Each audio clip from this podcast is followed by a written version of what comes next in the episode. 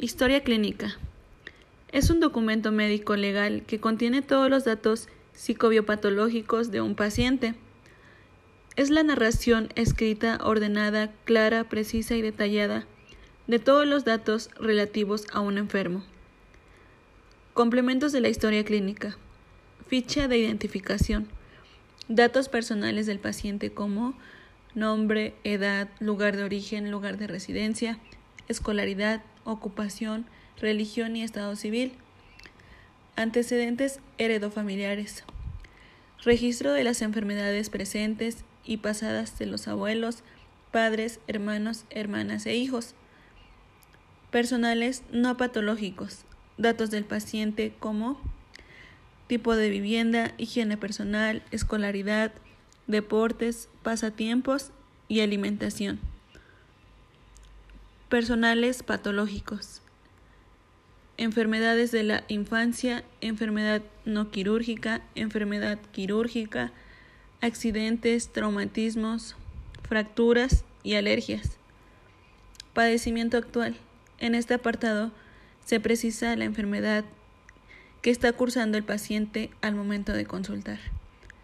Exploración física por medio de inspección, auscultación, palpación y percusión.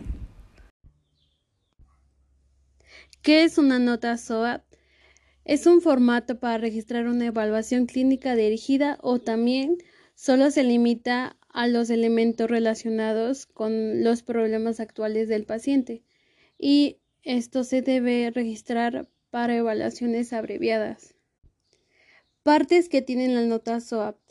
En el primer punto sería subjetivo en el que se van a registrar dos párrafos.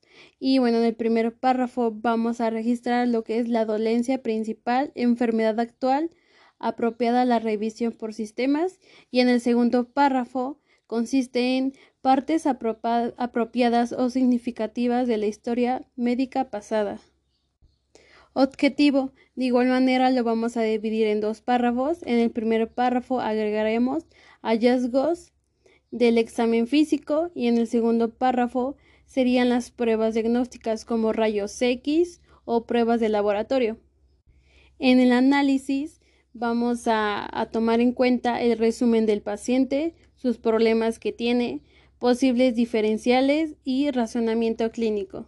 Y en el plan, aquí sería, eh, tendríamos que checar el, plan de tratamiento que le daríamos al paciente, que esto se debe a cuatro puntos eh, primordiales para detectar el dicho plan, que son las pruebas diagnósticas, el plan, de, el plan terapéutico, educación al paciente, que serían recomendaciones que le podrías dar en casa, y el seguimiento del plan de tratamiento.